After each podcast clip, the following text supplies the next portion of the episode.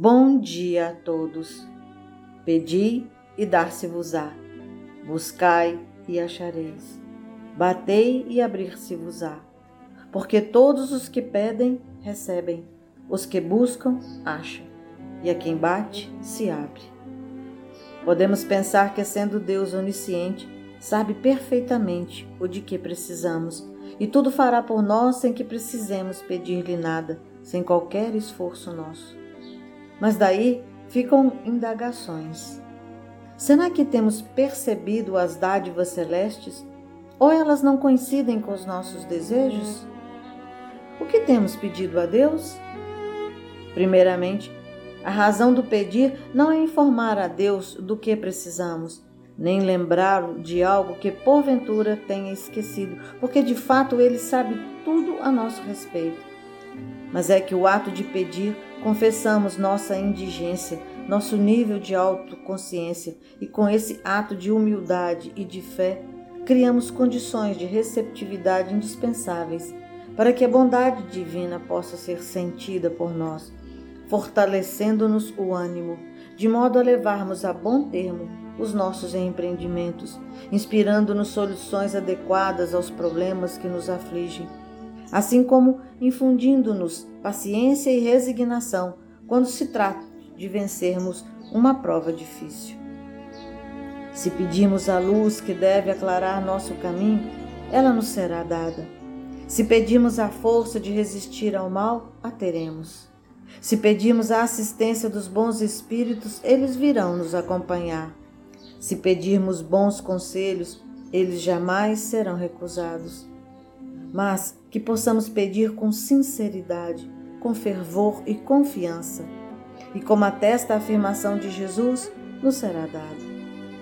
Mas não basta só pedir, pois na sequência imediata o Mestre nos ensina o buscai e achareis, encerrando nessas duas palavras a lei de trabalho e, por conseguinte, a lei do progresso porque o progresso é filho do trabalho e o trabalho coloca em ação as forças da inteligência. Na infância da humanidade, o homem não aplica sua inteligência senão à procura de sua alimentação, dos meios de se preservar das intempéries e de se defender dos seus inimigos. Mas Deus lhe deu a mais do que o animal o desejo incessante do melhor, e é esse desejo do melhor que o impele à procura dos meios de melhorar sua posição, que o conduz às descobertas, às invenções, ao aperfeiçoamento da ciência, porque é a ciência que lhe proporciona o que lhe falta.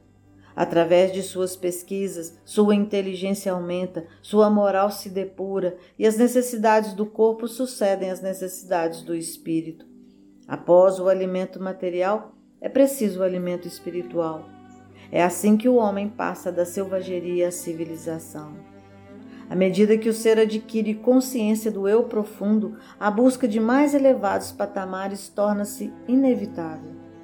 Assim sendo, o Mestre propôs que ninguém se satisfaça com o que já conseguiu.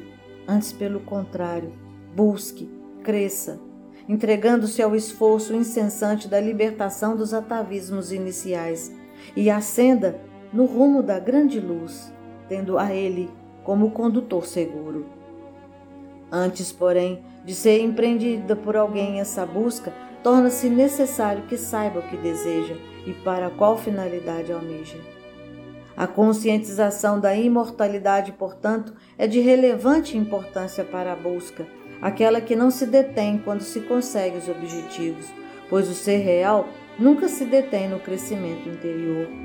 A sua capacidade momentaneamente limitada de satisfação amplia-se à medida que se dilata as percepções da imortalidade e ânsias de infinito. E fica para nós a sabedoria da trilogia magistral de Jesus. Pedi, buscai, batei.